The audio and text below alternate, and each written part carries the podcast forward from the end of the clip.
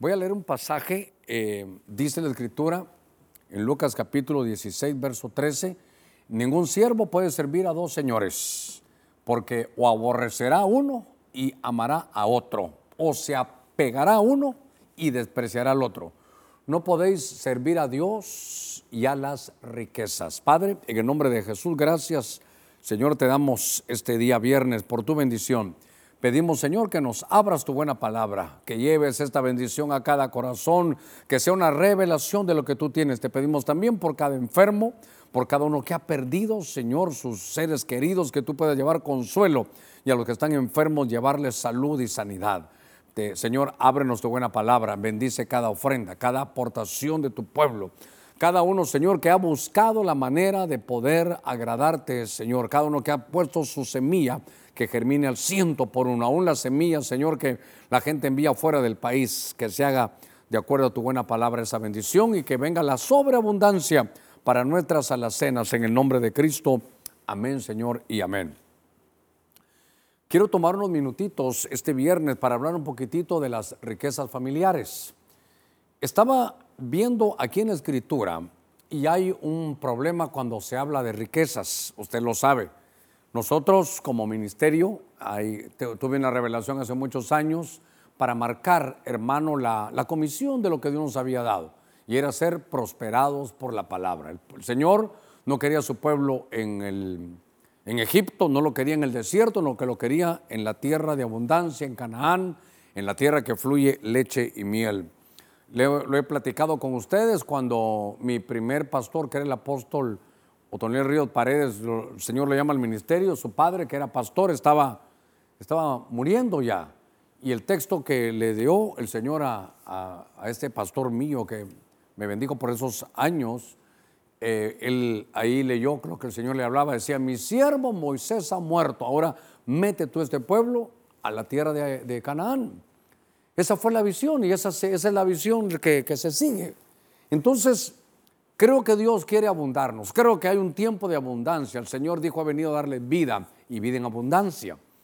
Eh, quiere decir que Dios va a prosperar a su pueblo. Somos como árboles plantados junto a corrientes de agua que da su fruto a su tiempo, que su hoja no cae y que todo lo que vamos a hacer prosperará.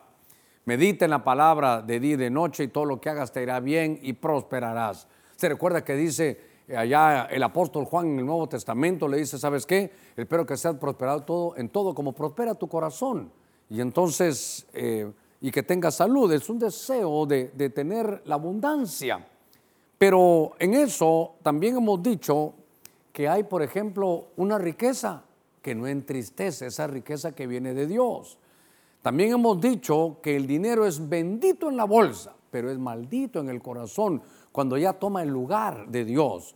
Por eso en Lucas capítulo 16, verso 13, no voy a entrar en detalles de la parábola, pero el Señor está hablando de las riquezas. Y le dice, cuando puedas administrar las riquezas eh, que son seculares, yo te voy a dar la, riqueza propia. Porque nadie puede poner su corazón en las riquezas porque entonces es como una, entidad. Mírelo aquí. Eh, en este Lucas 16, 13, si Perdonen, voy a abusar de ustedes. Si me pueden poner la versión BM, que es la versión Prat. Porque dice que ningún siervo puede servir a dos señores, porque o aborrecerá a uno y amará a otro, o no se apegará a uno y despreciará al otro. No podéis servir a Dios y a las riquezas. Note que es servir a Dios o servir a las riquezas. Y realmente lo que se entiende es servir a Dios y servirnos de las riquezas que Dios tiene para nosotros.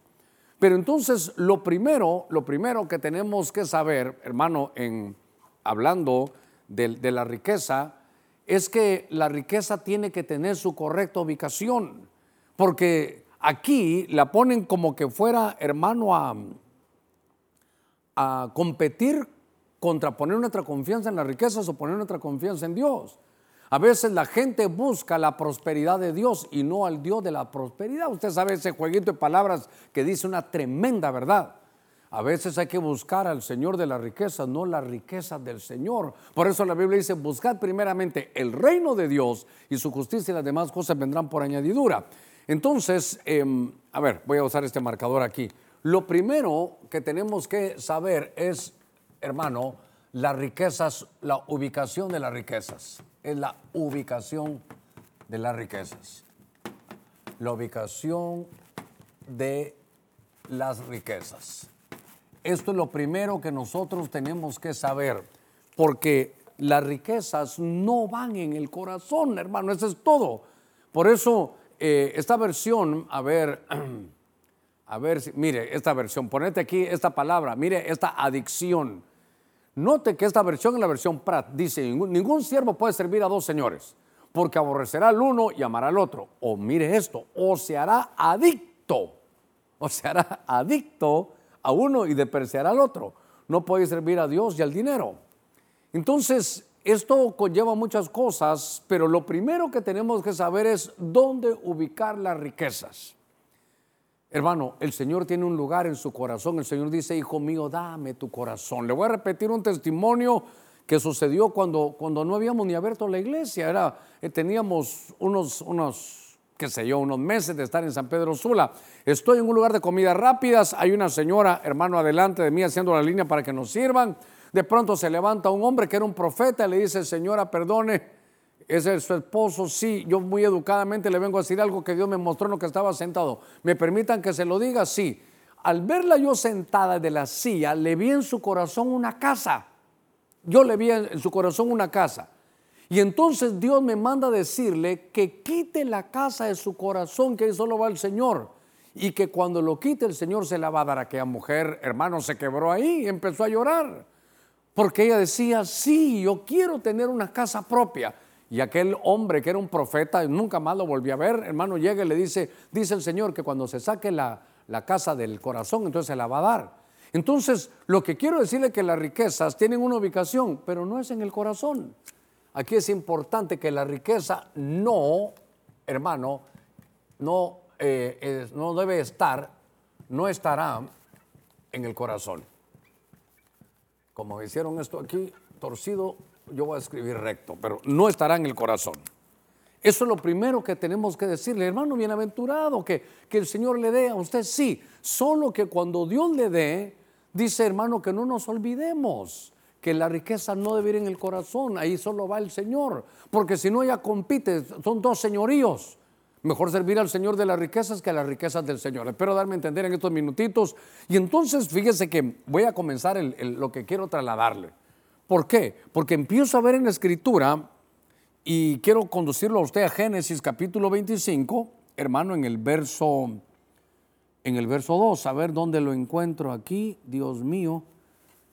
Ah, según yo lo había establecido, Dios santo. Bueno, quiero que me aquí va, 25 2. Están hablando, hermano, de Abraham y dice que se casa con Setura y él le dio a luz a Simram, a Joxán, a Medán, a Madián, a Isbac y a Súa. Poneme con amarillo Súa. Entonces, cuando fui a buscar, hermano, estas cosas de la riqueza, me encontré, me encontré con, esta, con, este, con este rema, si usted quiere, que hay una palabra en la Biblia que tiene, hermano, solo tres letras y se dice Súa. Y Súa significa riqueza.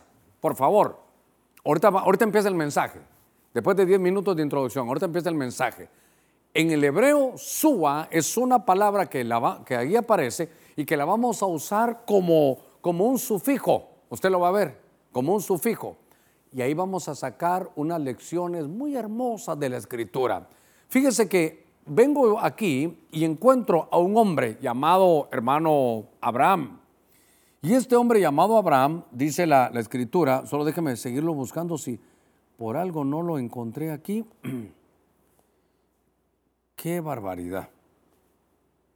Hubiera querido encontrarlo, pero no lo, no lo tengo aquí. Bueno, ustedes los de televisión me ayudarán, según yo lo tenía listo. Cuando veo esto, estoy viendo que aparece Abraham, que era un hombre que tenía riquezas. Y entonces aquí lo que estoy viendo es que este hombre, que es Abraham, tiene varios hijos y entre los que él engendra, en lo que sale de sus lomos y lo traslada al vientre de la mujer, hay uno que es de los hijos que se llama Sua. Y Sua significa riqueza. Apúntelo ahí. Sua significa riqueza. Y entonces sale Abraham, hermano, y de sus lomos saca lo que él tenía adentro. Él era portador, hermano, de riquezas. Y esto, esto me, me emociona, tal vez vamos a tener que ponerle fuerza aquí un poquito al marcador, porque entonces esto es portador de riquezas. Él, hermano, a ver, voy a decir algo que es muy importante. Esto es portador de riquezas. Gracias, hijo. Miren esto. Cuando estoy viendo aquí a Abraham, Abraham es el padre de la fe. Y él en sus lomos trae esto. Él es un trasladar de los, de los lomos porque aquí están sus hijos. Eso lo, ¿sabe qué? Ah, no, no, lo pedí en los versos, pero si no estoy mal, Hebreos 7, 9 y 10. Estoy estudiando aquí con usted, pero quiero trasladarle esto. Porque entonces aparece Abraham y de los lomos de Abraham sale, hermano, la riqueza. Quiere decir que él es portador de riqueza. Ahora, Abraham es un portador de, riqueza. Usted lo puede ver también en Génesis 13.2. Dice, Abraham era un hombre muy rico, él tenía riquezas. Y qué lindo que tenía riquezas materiales y riquezas espirituales. Esas son, ese es el conjunto de las verdaderas riquezas, hermano, que la familia tiene. Abraham como padre de familia, él se da cuenta que adentro de él hay riquezas. Y entonces recuérdese que si somos hijos de Abraham, vamos a hacer las obras que Abraham hizo. Lo que le quiero decir es que usted es un portador de riquezas. En el libro de Hebreos, capítulo 7, eh, voy a tratar de buscarlo aquí yo mejor. En el libro de Hebreos, capítulo 7, en el verso 9, encontré un versículo, por lo menos recuerdo, hermano, ojalá que no, no vaya a estar equivocado, pero ahí dice unas cosas tremendas. Dice así, Hebreos 7, 9, dice, y por decirlo así, por medio de Abraham, aún le vi que recibía diezmos pagaba diezmos. Verso 10, verso 10. Porque aún estaba en los lomos de su padre cuando Melquisedec le salió al encuentro. Si me lo puedes poner juntos, te voy a, te voy a agradecer. ¿Por qué? Mire lo que está diciendo. Esto es algo tremendo. Está hablando otra vez de Abraham. Aquí estamos viendo, hermano, allá, Abraham. Pero lo que yo quiero ponerle ahí es que es, suba es riqueza su riqueza. Y Abraham, él tenía portador, Abraham era portador de estas riquezas. Y entonces de él lo que eh, sale, hay un principio de liderazgo que dice, uno enseña lo que sabe, pero reproduce lo que es. ¿Sabe qué? Para los que nos gusta estudiar la Biblia, hay que ver qué es lo que sale de los lomos de Abraham, porque eso es lo que él tiene. Uno reproduce lo que es. Uno entiende, hermano, enseña lo que sabe, pero reproduce lo que es. Entonces de él, él, tiene un hombre de riquezas, él saca, uno de sus hijos se llama Súa. Y entonces, note usted, por decirlo así, por medio de Abraham, aquí está, mire, mire qué lindo esto.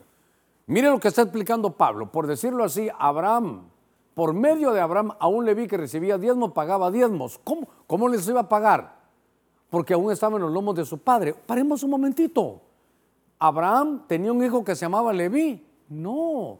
Abraham tuvo a Isaac, Isaac tuvo a Jacob y Jacob tuvo a Leví. Ese era su hijo, nieto su tataranieto, su bisnieto. Él llevaba cuatro generaciones adentro y lo que él hacía le repercutía hasta la cuarta generación. Dice que Leví, aunque todavía estaba en sus lomos cuando el padre Melquisec salió al encuentro. Entonces, notemos algo aquí que es para mí importante.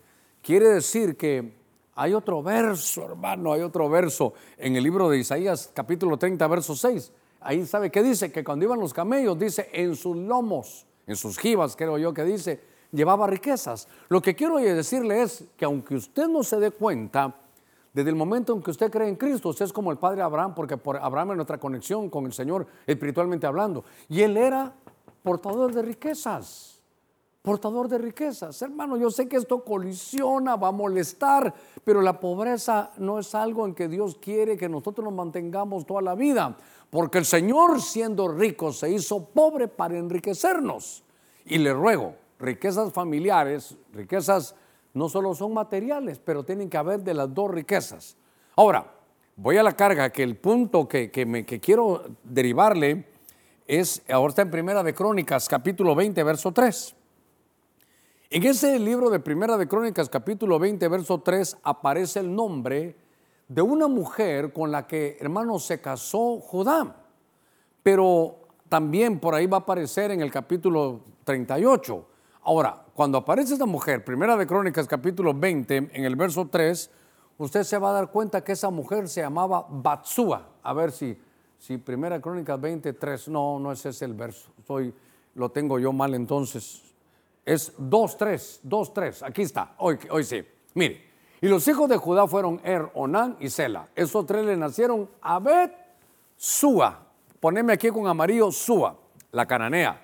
Y Er, primogénito de Judá, fue malo ante los ojos del Señor, quien le dio muerte.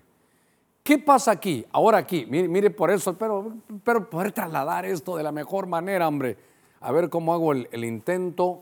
Voy a cambiar aquí de color para, que, dar, para llevarlo a, esto que quiero hacer. Aquí hay una mujer que se llama Bet, pero voy a hacer esto. Mire para que usted lo vea. Bet Sua. Sua. Entonces, este nombre está completo. Eh, porque o es o bat sua, bat, es bat, ahí lo componemos ahorita, tal vez aquí me ayuda para poner, no es bet, no, que es bat sua, que es hija de la riqueza. Bat es hija y sua es riqueza.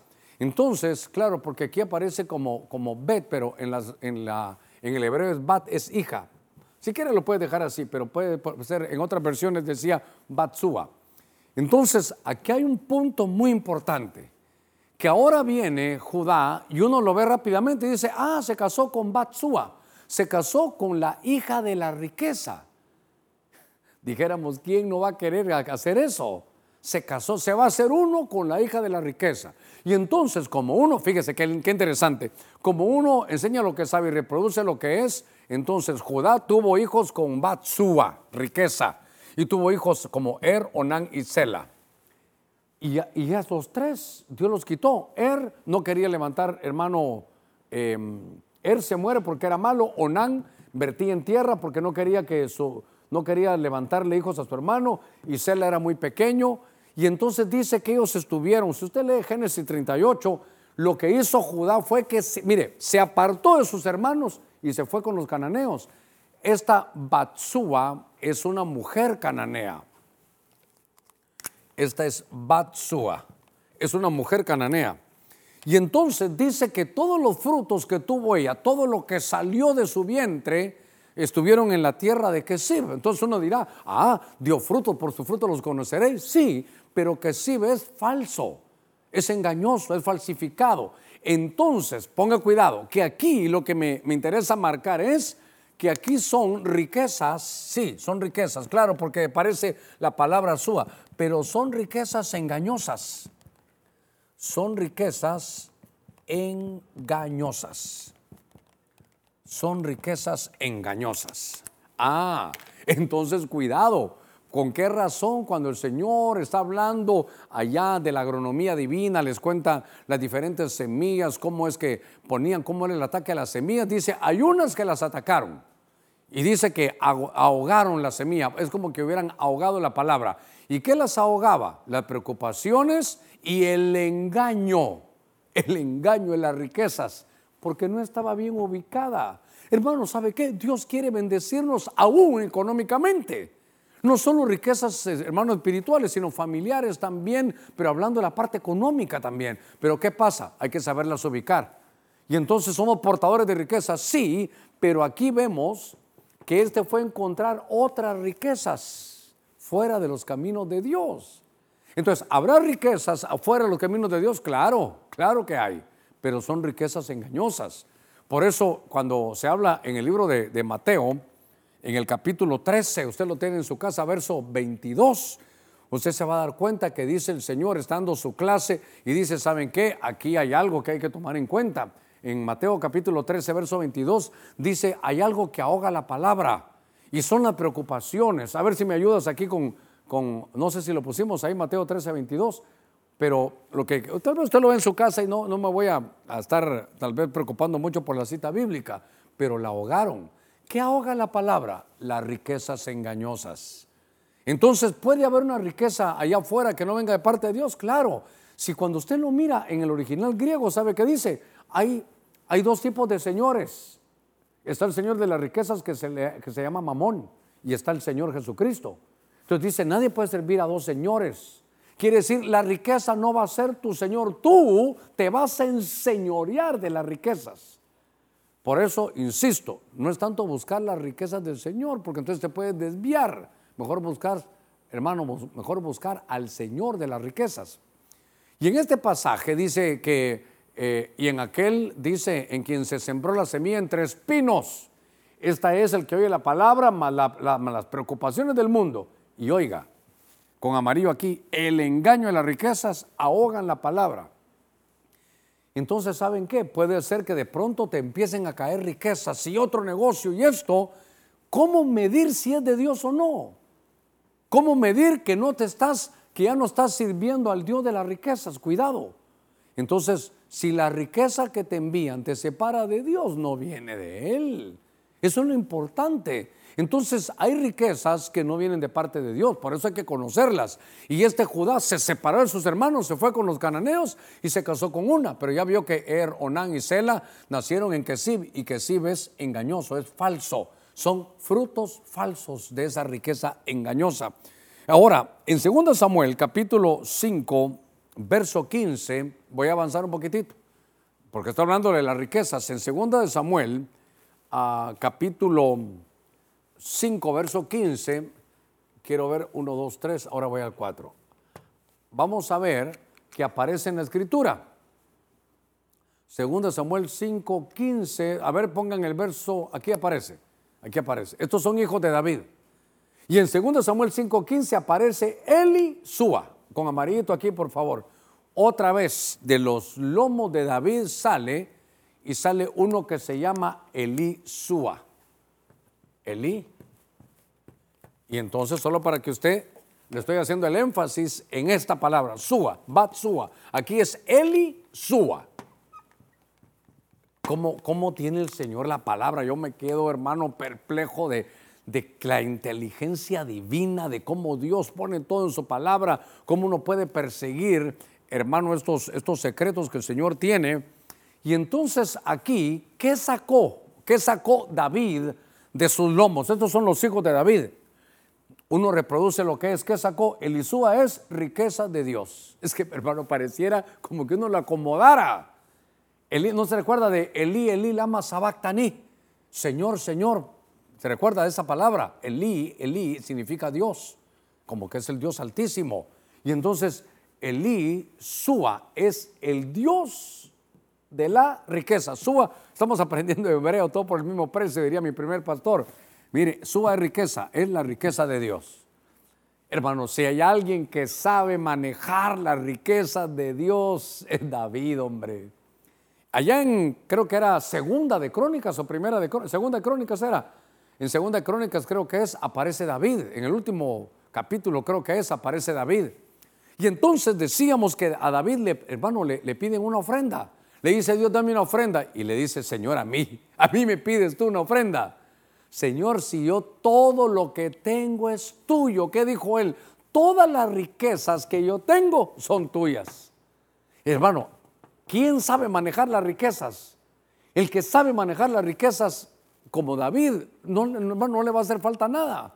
David, hermano, a ver, lástima que a ver cómo pudiéramos hacerlo. Téngame paciencia, de repente puedo hacerlo. David, es, segunda crónica 29, primera, primera de crónicas 29. Es que yo tengo una versión aquí eh, muy atrevida, muy osada, porque ellos hacen las cuentas. Y en primera de crónicas, capítulo 29, viene David y da unas ofrendas. Y estos señores que están aquí, dice que David dio una ofrenda, hermano, Ah, de 3 millones de dólares, dice que él dio. Aquí las tienen todas registradas. Dice que cuando dio eh, eh, plata, dio 1.852.500 dólares. Esta es una versión eh, muy hermosa. Ah, a ver, déjeme ver. Cuando dio un sacrificio, dice que dio 1.095.000 dólares. Bueno, ¿Cómo pudiera yo mostrárselos? Yo sé que ahorita van a querer todos esta Biblia, ¿verdad? Ahí puede verla usted, ahí puede verla usted. Ahí puede verla, espero que ahí la esté viendo. Eso es lo que esta Biblia dice que Él dio. Entonces, seguramente algunos lo podrán ver, otros no. Esta se llama Biblia Deix. Biblia Deix. Ok, solo para que usted lo, lo, chequeara y lo viera ahí. Lo que quiero trasladarle en, este principio es que si hay alguien como David que entendía bien esto, dijo, si las riquezas son de Dios. Bienaventurados aquellos que entendamos que toda buena dádiva y todo un perfecto proviene de hermano de, de arriba. Nosotros no somos los amos, somos mayordomos. Por eso es iglesia de Cristo, no iglesia de Germán. Si queremos que esto sea bendecido, saber que yo solo soy el mayordomo. Mire, David le, le dijo Señor, ¿cuánto quieres? Mira, yo quisiera, Señor, si todo lo que tengo aquí es tuyo. Yo solo soy un mayordomo. Cuando se entiende la economía de parte del cielo, usted solo es mayordomo. Y cuando es fiel en lo poco, en lo mucho lo ponen. Por eso cuando empezamos con Lucas 16, es una de las parábolas más difíciles de entender de la Biblia. Hay que leerla en otras versiones para que nos dé un poquito mejor de entendimiento.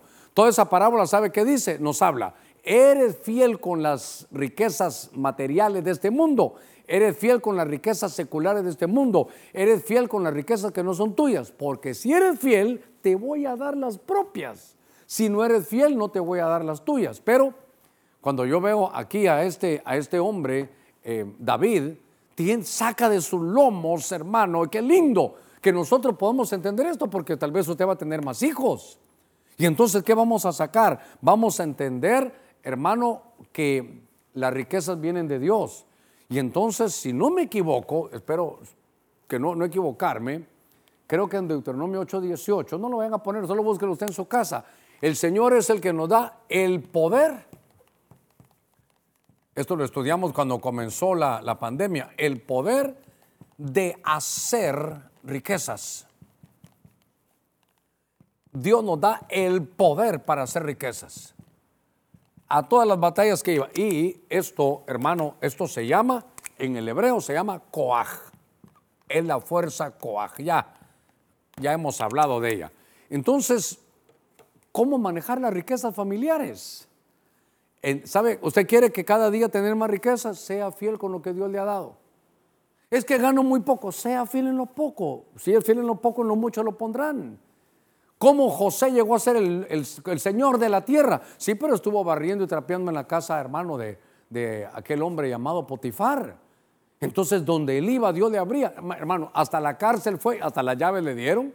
Donde él iba tenía señorío, porque sabía que él servía al Dios de las riquezas. Súa es riqueza.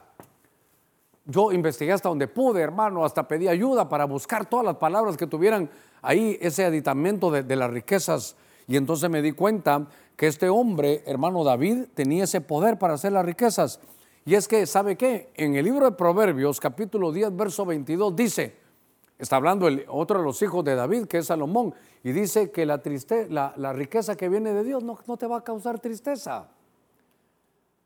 O sea que hay riquezas engañosas que te ahogan la palabra y te ponen triste. Si la riqueza te está ahogando, es una riqueza que no viene de Dios. O es una riqueza que no hemos podido nosotros, hermano, manejar. Mire, déjeme que avance un poquitito, pero, pero voy a un buen paso, voy a buen paso. Y yo lo que quiero es que sepamos administrar las riquezas.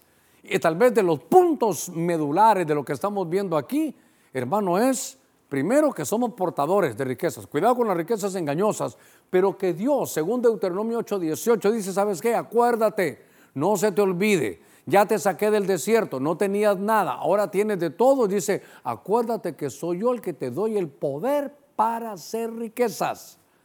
No creas que es porque salimos de mercadólogos con una especialidad en manejo de mercado, de cash flow, de marketing y de análisis de la situación. Eso te va a servir, pero somos al final mayordomos. Yo quiero, hermano, que todas las familias que puedan oír este mensaje sepamos manejar sua, sua, sua, la riqueza. Voy a avanzar un poquitito más. Voy a avanzar un poquitito más. Al estar viendo esto, eh, quiero llevarlo a 1 Samuel capítulo 31 en el verso 2. Aquí vamos a hablar de algo que que causa un poquitito de tristeza, porque hay un, hay un muchacho que nace, pero que no lo logran llevar bien. Este muchacho se llama Malki, Malki Sua. Otras versiones, tal vez la de, su Biblia dice Melki Sua. Y otras más antiguas, en lugar de Sua, dice Shua. Aquí dirá Shua, aquí dirá Batshua, aquí Elishua y aquí Malkishua. Pero en la versión que estamos leyendo, el énfasis que estoy haciendo es suba, mire, suba, suba, en ese, en ese prefijo. Entonces, veo esa, veo esa riqueza de la escritura. Hermano, toda la escritura es inspirada de parte de Dios. Y entonces ahora dice que los filisteos persiguieron muy de cerca a Saúl. Y Saúl tenía tres hijos. Uno se llamaba, hermano, ahí lo mataron. Mataron a Jonatán, a Abinadab, pero también mataron a Malquisúa, hijo de Saúl. Entonces, Malquisúa es el rey de la riqueza. Malquisúa, Malqui, eso es rey. ¿Sabe cuál creo que es la palabra en hebreo? Melec. Esto es Melexúa, Malquisúa. Y entonces, usted sabe la historia de Saúl, muy triste. Ahora, antes de que diga la, historia de Saúl triste, Saúl también gobernó, lo hemos dicho, últimamente 40 años. Saúl también tuvo victorias, hermano, contra los filisteos. Cuando vemos la vida de Saúl, dice que a las mujeres las vestía de Edén y que sus ropas, hermano, eran tremendamente, mire, lujosas, eran, eran, eran, eran vestidos, hermano, tremendos. Dice que las vestía de Edén. Dice, hermano, que había mucha riqueza. Entonces, eso es lo que él tenía. También lo tenía hermano Saúl. Y entonces, cuando él de su lomo saca, saca Malquisúa, ¿sabe qué? Esto, esto era su, su legado. Esto era el trascender, hermano Saúl. Pero dice la escritura que murieron ahí con él, hermano, en el campo de batalla. Entonces, quiere decir que ahí mataron a Malquisúa. Quiere decir que ahí mataron la riqueza. Quiere decir que ahí desapareció, hermano, la riqueza. Bueno, déjeme que lo escriba aquí. Entonces, esto me habla de riquezas perdidas, por favor. Esto me habla de riquezas, sí, pero riquezas, hermano, perdidas. No, yo creo que más alguno de nosotros, eh, perdón, esto no lleva centro, no lleva centro. Creo que algunos de nosotros nos ha pasado que hemos tenido pérdidas. Qué lindo que es el año de la recuperación, ahorita vamos a hacer énfasis en eso. Pero entonces aquí hay riquezas perdidas. ¿Has perdido algunas riquezas? Y note que aquí hay una riqueza que no era material, era una riqueza ancestral, era una riqueza generacional. Después de Saúl estaban sus hijos, Jonatán, que era el amigo de David, estaban ahí Abinadab, si usted quiere, pero, pero tenías de su legado de su legado tenía uno que era el rey, hermano, en las riquezas. ¿Qué le parece? El que gobernaba las riquezas. Pero se murió en el campo de batalla, se murió en, en las alturas de Gilboa. Se murió porque su padre no pudo administrar bien las riquezas. Y claro, hermano, ahorita no voy a riquezas materiales, aquí voy a riquezas familiares. ¿Sabe qué? Con eso ya no, él ya no pudo, Saúl ya no dejó legado. Saúl arrastró a sus hijos, a lo que él había engendrado, hermano, para que murieran con él. Qué terrible es que se pueden, hermano, aquí perder las riquezas. Y entonces aquí recuerdo yo algunas cosas, pero déjeme, ir despacito con esto. Hermano, tenemos que saber manejar las riquezas. Somos portadores de riquezas. Tenemos el poder para hacer riquezas, pero cuidado porque se pueden perder. Hay un pasaje cuando Josafat emparenta con Acab. Ah, y él era, Josafat era un hombre rico.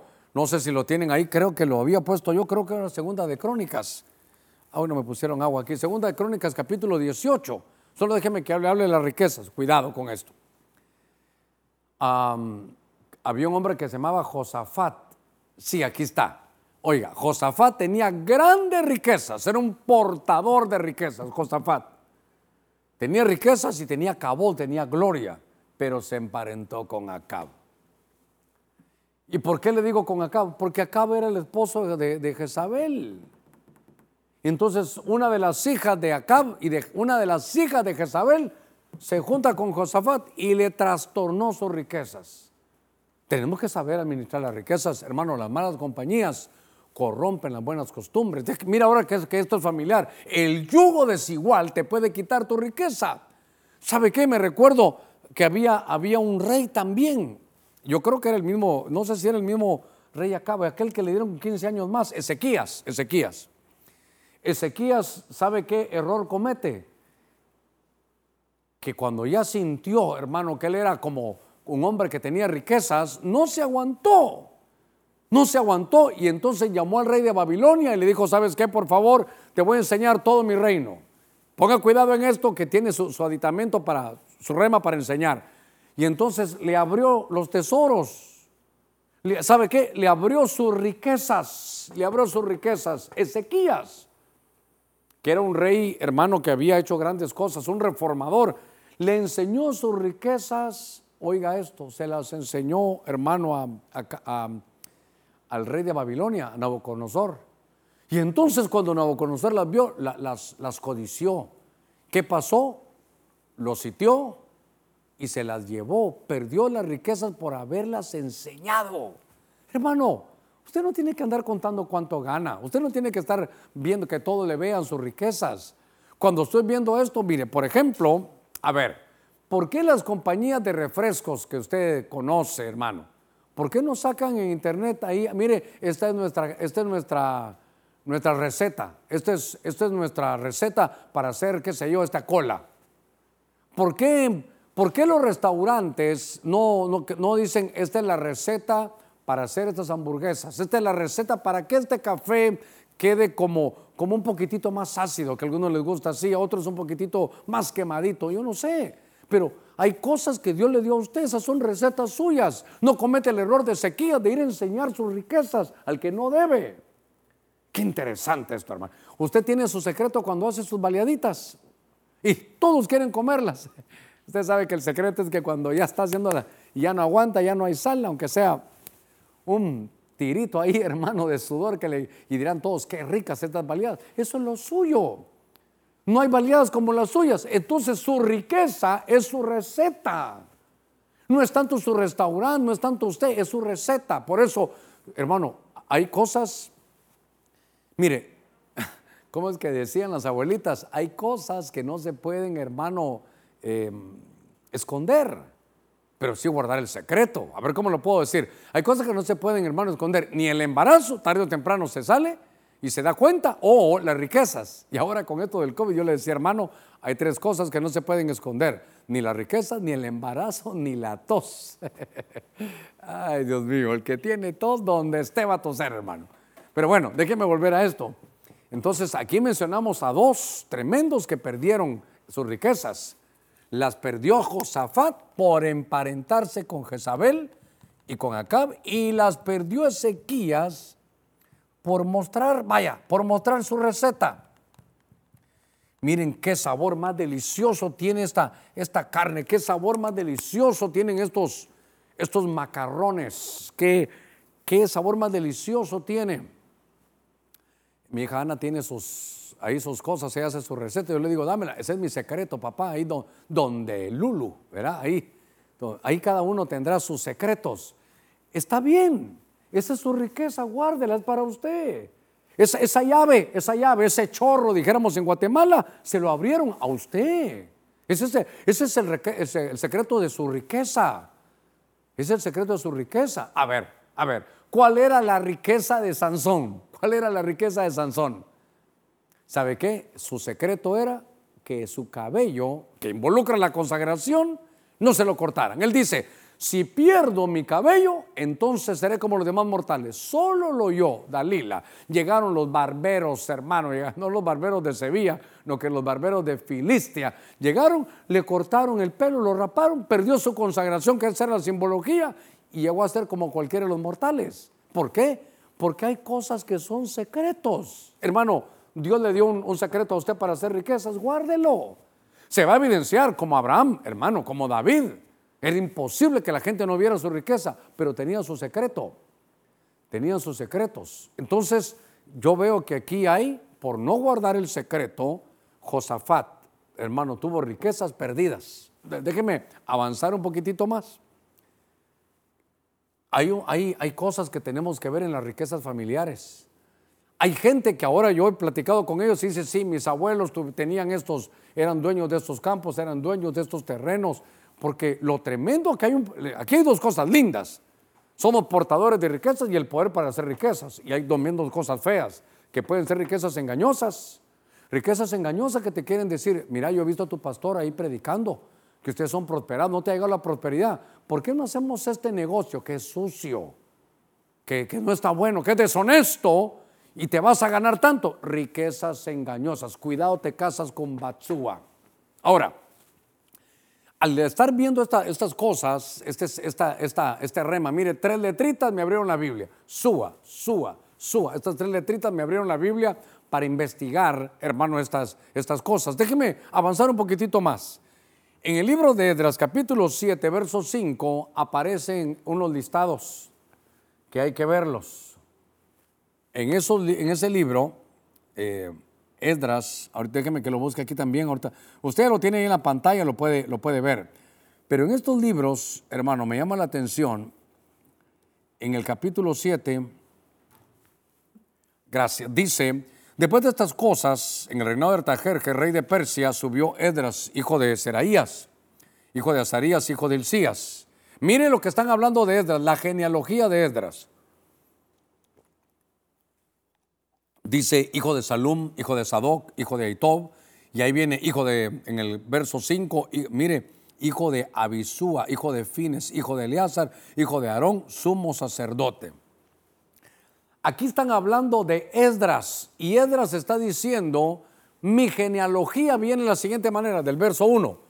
Pero al llegar al 5 dice, yo, dice Esdras, soy hijo de Abisúa, hijo de Fines, hijo de Eleazar, hijo de Aarón, sumo sacerdote. Lo que está diciendo Edras es, les estoy mostrando mi, background, les estoy mostrando mi, genealogía. A veces uno dice pedigrí, piensa que es solo de animales, pero se puede hablar también aquí de personas. Le está diciendo, miren, yo vengo de una familia sacerdotal de, Aarón, tuvo Eleazar. Eleazar tuvo fines, pero este es un fines bueno, no es como el de Elí, este es de Aarón. Y él tuvo uno que se llama Abisúa. Hermano, usted que sabe hebreo, ¿cómo se dice papá en hebreo. ¿Cómo se dice padre? Abba. Y aquí lo que vemos en este número 6 es que aparece uno que se llama Abi Sua. Como usted y yo estamos aprendiendo hebreo un poquitito aquí, 6. Mire, Abi y la separación, solo para hacer el énfasis en estas tres letras que me han bendecido, que me han enriquecido tanto, hermano, es Abi Sua. Sua, Sua, Sua, Sua. Abi viene para decir padre. Y entonces aquí vemos que es el padre de las riquezas. Aarón tuvo Eleazar, Eleazar tuvo a Fines y Fines de sus lomos sacó al padre de las riquezas. Y de ese padre de las riquezas viene la genealogía hermano de Esdras. Ahora, aquí hay muchas cosas muy hermosas, a ver si Aquí la encontré, pero déjeme llevarlo aquí. Ahora, cuando se habla del libro de Esdras, no puedo separar a Nehemías, pero cuando se habla del libro de Esdras, ¿de qué se está hablando? Cuando juntamos Esdras y Nehemías, ¿de qué se está hablando? Se está hablando de los exiliados de Babilonia, que después de 70 años vuelven. Entonces vuelven a Jerusalén, vuelven a su tierra, donde ellos habían perdidos, hermanos, muy importante, este es el punto medular, ahorita que llevo 47 minutos, este es el punto medular del mensaje, porque entonces, mire, qué bonito el poder de hacer riquezas, pero qué feo se perdieron las riquezas. ¿Quién no ha perdido riquezas? ¿Cuántos a veces no hemos perdido riquezas materiales? ¿Cuántos a veces no hemos perdido riquezas espirituales? ¿Cuántos no hemos perdido, hermanos, riquezas familiares? ¿Cuántos no hemos perdido riquezas, hermanos, hijos, padres, esposa? ¿Cuántos hermanos no hemos tenido estas pérdidas? Son terribles. Pero, pero lo lindo es que cuando leo el libro de Esdras, dice Esdras, yo soy sacerdote, le voy a dar mi background, le voy a dar mi pedigrí, le voy a decir de dónde vengo. Yo vengo de una familia sacerdotal desde Aarón, pero el cuarto de Aarón es el padre de las riquezas. Así que de Babilonia hemos vuelto a Jerusalén para recuperar las riquezas perdidas. ¿Sabe qué es esto? Estas son riquezas restauradas, pero por, porque ahora estamos en otro, en un año diferente, lo voy a poner con otro color, yo creo que hoy sí me pasé de tantos colores, pero le voy a poner esto aquí, porque aquí están riquezas perdidas y estas son riquezas recuperadas. Recuperación de riquezas, riquezas por este año, que Dios hermano nos, nos bendiga en nuestra fe, riquezas recuperadas. el año de la recuperación. Es decir que, es decir que Esdras, que es un sacerdote, es un escriba, sacerdote, pero él lo que trae consigo es voy a recuperar lo perdido. Hermano, este es el año de recuperar lo perdido. Puede ser una riqueza, hermano, una riqueza material, puede ser una riqueza espiritual, puede ser una riqueza empresarial, puede ser una riqueza familiar, porque hoy es un, un día viernes, estamos recuperando las riquezas familiares. ¿Acaso el papá de Lucas capítulo 15 había perdido una riqueza? Su hijo menor se había ido y cuando el hijo regresa es la recuperación de una riqueza. Su hijo es una riqueza, nuestros hijos hermanos son una riqueza. Y tenemos que entender que nuestra familia es una riqueza y ahora lo que se había perdido se va a recuperar. El año de la recuperación. ¿Qué has perdido en tu vida? ¿Cuántas riquezas has perdido en tu vida? riquezas materiales, insisto, riquezas sentimentales, hermanos, riquezas espirituales, cuántos dones habías perdido, cuántas oportunidades en Dios, cuánta felicidad, cuánta pasión, cuántos sueños habían perdido. Esta es una buena noche para que tú veas que Dios es el Padre de las riquezas y que te las puede recuperar. Este es un año que hay que abrazar, hermano, esta visión, abrazarle, decir, voy a recuperar lo perdido. Y cuando estaba leyendo esto, dice, hay, una, hay una cualidad del éxito para recuperarlas. Fíjese que está hablando Edras y dice, yo vengo, este es de donde yo vengo, esta es mi genealogía. Y dice que entonces, verso 8, llegó a Jerusalén en el quinto mes, en el año séptimo del rey, porque el primer día del mes primero comenzó a subir. Verso 9, me interesa, por favor, que lo copien ahí. Empezó a subir de Babilonia, eran exiliados. Yo creo que eran el segundo el segundo grupo que llegó a Babilonia. Y el primer día del mes quinto llegó a Jerusalén por la mano bondadosa de su Dios que estaba sobre él. Hay un secreto aquí. ¿Cómo se recuperó?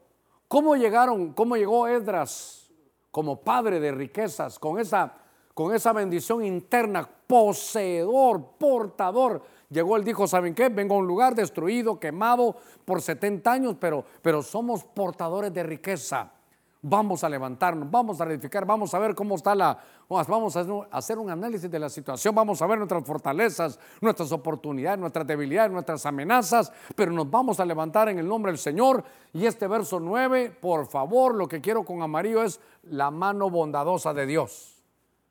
¿Cómo vamos a hacerlo?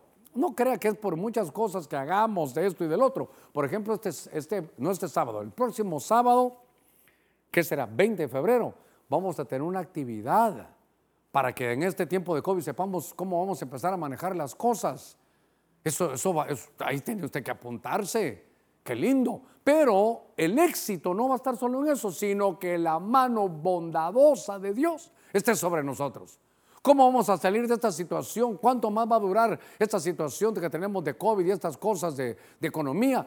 Hermano, vamos a salir, vamos, mire, por favor, sepa que somos gente que vamos a tener riquezas recuperadas. Ahí en su casa diga conmigo, riqueza recuperada. Voy a recuperarme, voy a abrazar la visión. ¿Cuántos años pasaron? 70 años, eso estaba destruido, quemado, las puertas, hermano, todo destruido. Pero cuando venimos con Abisúa, el padre de las riquezas, las vamos a recuperar. Las riquezas que perdimos las vamos a recuperar. Déjeme ir cerrando este, este mensaje. Estaba viendo esto y me llamó la atención cómo Dios, hermano, su poderosa mano, la mano bondadosa de Dios, esté sobre nosotros, que la mano bondadosa de Dios esté sobre su vida. Ahí usted ahora mismo puede levantar su mano, Padre, mira los que han levantado su mano allá en su casa, Señor, tal vez solos, enfrente de, que, tal vez hasta de un celular, viendo este mensaje. Pero al levantar la mano decimos, Señor, la mano bondadosa tuya sobre mí, para recuperar toda la riqueza espiritual, material, sentimental, empresarial que se ha perdido. La vamos a recuperar, sin duda la vamos a recuperar. En el libro de Crónicas, capítulo 24, en el primer libro de Crónicas, y es que esto de verdad que debería ponerlo hasta con otro color, hombre, pero ya, ya no hay tanto énfasis en eso, pero, pero me gustó mucho. Y entonces aparece ahí el número séptimo. Déjeme que lo, lo ponga ahí. Y fíjese que están hablando Después de que lea aquí, te voy a pedir un favor. Estas son las órdenes sacerdotales. Son 24 órdenes sacerdotales. Y no sé si tal vez me las contás por ahí, Juan. Porque, ah, bueno, no, no hay que contarlas. Aquí se ve la novena es Jesúa. Si me ponen el verso 10 y 11 juntos, solo que ponerme aquí, Jesúa. Jesúa.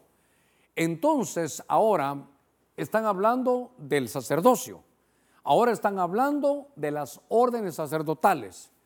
Y no le parece casualidad, a ver, que la séptima, o perdón, la novena, séptima aquí, pero novena ahí, se llama hermano G. Sua. Otra versión que usted manejará podrá decir Yeshua. Sua. Hermano, no hay que ser teólogo, por favor. No hay que ser teólogo. Jesús, ¿qué es? Jesús. Qué lindo eso, hermano. Ahora, esto es tan maravilloso, es que estoy que brinco aquí, le voy a decir por qué. Pero no, no, no me debo de enojar con nadie, pero Jesús, ah, vamos a ver. Si cuando me pongan el verso 10 y 11 le voy a decir algo que veo ahí que es muy importante. Pero solo para que usted lo entienda, lindo esto. En otras versiones dirá Yeshua, Yeshua o Jesúa. Yeshua o Jesúa es el nombre Jesús. Es el nombre Jesús. ¿Cómo estaba todo tan preparado? Porque sabe entonces Jesús qué es? Es nuestra riqueza eterna. Usted tiene a Jesús en su corazón, tiene una riqueza eterna. Esa es una riqueza que no le pueden quitar. Entonces aquí hay riquezas eternas. Esta es si usted tiene a Jesús, tiene la riqueza más grande que hay, porque esta riqueza no, no está supeditada al tiempo, es una riqueza eterna. Es una riqueza eterna. Ahora, solo quiero que se dé cuenta cómo es la Biblia, por eso hermano, yo estoy enamorado de este libro, es que, es que cuántas cosas me faltarán por ver. Tres letras, tres letras, mire, Sua. Mire, tres letras, tres letras, tres letras, tres letras, SUA. Es un prefijo, pero que significa riqueza. Entonces están las riquezas. Está, está aquí la hija de la riqueza. Está aquí el Dios de la riqueza, el rey de la riqueza, el padre de la riqueza y nuestro Salvador, que es, es Cristo Jesús. Entonces, ¿sabe qué? No hay riqueza más grande que nuestra salvación. Usted ya tiene Jesús. Usted que me mire en su casa ya tiene Jesús. Como quisiera que lo tuviera. Mire tan sencillo que es. Si lo crees en tu corazón y lo confiesas con tu boca, serás salvo. Solo déjeme llevarlo a esto. Esto es algo que me ha bendecido a mí también mucho. Están hablando de las órdenes sacerdotales. Le ruego ponga toda su atención aquí. Le están hablando, me quedan tres minutitos, le están hablando de las órdenes sacerdotales. Y dicen que la octava era de Abías y la novena era de Jesúa. Cuando estoy viendo en el Antiguo Testamento, cuando van a ser Juan el Bautista, su padre era un, sacerdote que se llamaba Zacarías y los tenían que elegir por suerte y entre todos los de que estaban ahí eligieron, echaron las suertes y le cayó al papá de Juan el Bautista que entrara a ministrar. Él era de la octava de la octava orden que era de Abías. Él entra, ministra y se levanta Juan el Bautista. El hijo de Zacarías fue Juan el Bautista, le dieron esa profecía, le dijeron que iba a tener un hijo, le dijeron su función, su comisión, le dieron su propósito, le dieron todo. Y entonces Juan iba a aparecer antes para poder limpiar el camino de Jesús. Y lo tremendo es que se juntan en las aguas del río Jordán. Está Juan y está Jesús. Y entonces es como en la entrega de un hermano, de un relevo la estafeta, Juan dice, ¿sabes qué, Señor? Te la doy a ti. Yo ya terminé, ya te presenté como cordero. Entonces el sacerdocio de la octava se lo pasa al sacerdocio de la novena orden. Lo lindo es que ahí se acaba el sacerdocio levítico y Jesús es el sumo sacerdote del orden de Melquisedec. Entonces Jesús, aquí lo tenemos escrito, hermano, tiene riqueza, pero es una riqueza eterna, porque es en nuestra salvación. Y entonces hay un cambio de sacerdocio y entonces aparece el sacerdocio, hermano de Melquisedec, que es el sacerdocio que ahora tenemos. Y aquí somos reyes y somos sacerdotes. Así fungía Melquisedec. No me voy a salir del tema, yo tengo que ministrarlo ahorita. ¿Sabe qué? Porque yo el tema le iba a poner la recuperación de las riquezas y eso es todo. Quiero que usted abra su mente porque usted, usted recibió a Jesús, es hijo de Abraham. Y Abraham era un portador de riquezas. Le ruego que tenga cuidado porque las riquezas lo pueden engañar, le pueden ahogar la palabra. Si por estar viendo la riqueza se olvidó de Dios, cuidado con Batsúa. Pero yo sé que usted tiene el poder, mire, como David, el poder de Dios para hacer riquezas. Y por eso David decía, hermano, yo tengo tanto, pero no es nada mío, todo es de Dios, todo es de Dios, pero todo lo uso yo como mío. Por eso Pablo decía, no teniendo nada, pero poseyéndolo todo. Pero de pronto, como un Saúl, puede ser que matemos nuestras, nuestras hermanos, nuestras riquezas, que, sean riquezas perdidas por malas decisiones en yugo desigual o por abrir sus secretos con los demás. Pero Dios trae a Edras aquí, que sale de los lomos de Abisúa, del Padre de la riqueza, para recuperar las riquezas. Por eso el libro de Edras y Nehemías, que es restauración. Dios quiere restaurarle sus riquezas, no solo materiales, espirituales, empresariales, seculares, sus riquezas físicas, las manos de su familia. Dios quiere que recuperemos lo que, lo que hemos perdido, pero lo más importante, que tengamos la riqueza eterna que es Cristo Jesús nuestro Señor. Padre, en el nombre de Jesús he predicado tu buena palabra. Te pido, mi Dios, que puedas llegar a cada corazón y saber que estamos llamados para tener vida y para tener vida en abundancia. Te pido por todos aquellos que han prestado sus oídos, Señor, para recuperar toda riqueza perdida. Que recuperen, Señor, el amor, que recuperen la confianza, que recuperen a sus padres, que recuperen a sus cónyuges, que recuperemos todo el terreno que se pudo haber perdido, que recuperemos una riqueza tan grande, Señor, como la salud. Te pido que ministres, Espíritu Santo, te muevas en cada casa, puedas llegar a cada corazón. Señor, mi corazón está en esta palabra que tú me has dado. Te pido que toda esa riqueza, tú eres un Dios que siendo rico te hiciste pobre para enriquecernos. Señor, tomo la riqueza. Sé que tu mano está sobre nosotros y te pido que bendigas con las riquezas de tu gracia. Señor, tu palabra dice que tiene riquezas de gracia. Señor, mira a cada uno que pueda entender que no es por los méritos humanos, sino por los méritos de tu Hijo amado. En el nombre de Jesús, si hay alguien que va a recibirlo, ahora su mayor riqueza, si va a recibir a Jesús ahí en su casa, muy sencillo. Solo dígale, Jesús, hay algo que ha dicho ese pastor que llegó a mi corazón. Y yo te pido que hagas ese milagro, el nuevo nacimiento, no lo puedo hacer de mí mismo. Es que sabes, hermano, esto no lo hace ni el pastor ni la iglesia, no lo hace hombre alguno, esto tiene que venir de arriba, te lo tienen que dar de arriba, pero pídelo, dile, Jesús, entra en mi corazón, Padre, me entrego a ti, que esta sangre de Cristo, que esta salvación, que esta riqueza eterna venga ahora sobre mí que la luz erradique toda tiniebla en mi corazón. Dile, tú te entrego mi corazón, Señor, para que tú lo, lo cambies y que toda riqueza que ha sido engañosa, Señor, no me termine ahogando tu palabra. Te pido por todos aquellos que van a regresar como el pródigo, tú eres una riqueza en tu familia, haces falta en tu familia. Ya no puedes estar fuera de tu familia, tienes que volver a la casa de tu padre, tienes que volver lo antes posible porque entre todas las cosas el Señor te tiene en su contabilidad porque eres parte de su riqueza. En tu casa te están esperando que vuelva porque eres parte de la riqueza familiar. Si alguien está fuera de su casa, tuvo algunos problemas, algunas desavenencias, algunas situaciones álgidas, yo te pido que, que vuelvas, que si te toca pedir perdón o perdonar, que lo hagas, pero vuelvas en el nombre de Cristo. Si hay alguien que va a recibir cobertura, quiere tomarse la mano con nosotros en amistad, respeto y doctrina, Vamos a caminar juntos. Padre, gracias esta noche. Bendecimos a tu pueblo, bendecimos, Señor, donde tu palabra ha llegado. Tomamos, Señor, esa gracia tuya y te damos a ti toda la gloria porque tú nos das el poder para hacer riqueza. Vamos a recuperar la riqueza. Tú eres el Señor de la riqueza. Tenemos un sacerdocio lleno de riquezas. ¿Y sabe qué? Entender que nuestro Señor Jesucristo, siendo rico, se hizo pobre para enriquecernos. Un abrazo para todos. Bendiciones.